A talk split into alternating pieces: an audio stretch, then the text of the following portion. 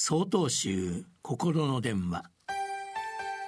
今週は「祈り」と題して青森県樹道寺浅山健章さんの話です。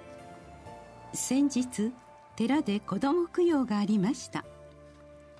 その当日私は早くから本堂で準備をしていました。ふと顔を上げるとお参りに来た子連れの男性が目に留まりました。男性は本堂の椅子に腰掛け子供が友達と遊んでいる様子を見守っています。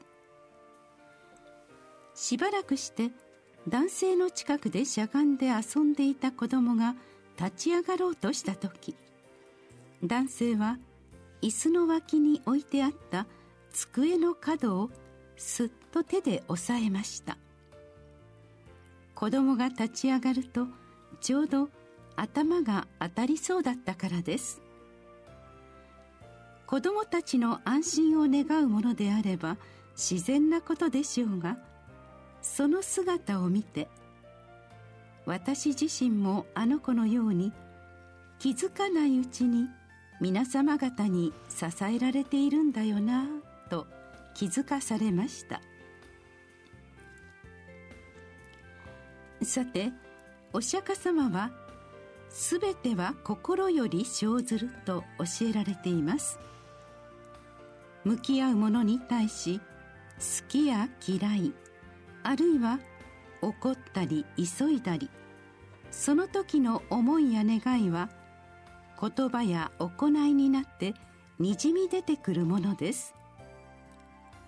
どんな願いを持って生きているかがその人そのものになるのです。お寺でのご供養は言ってしまえばただ手を合わせて願っているだけのことです。一見するとそんなことは何にもならないと思うかもしれません。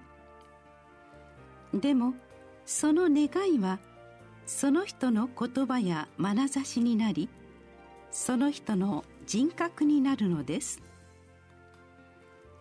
人格が変われば人生も変わります。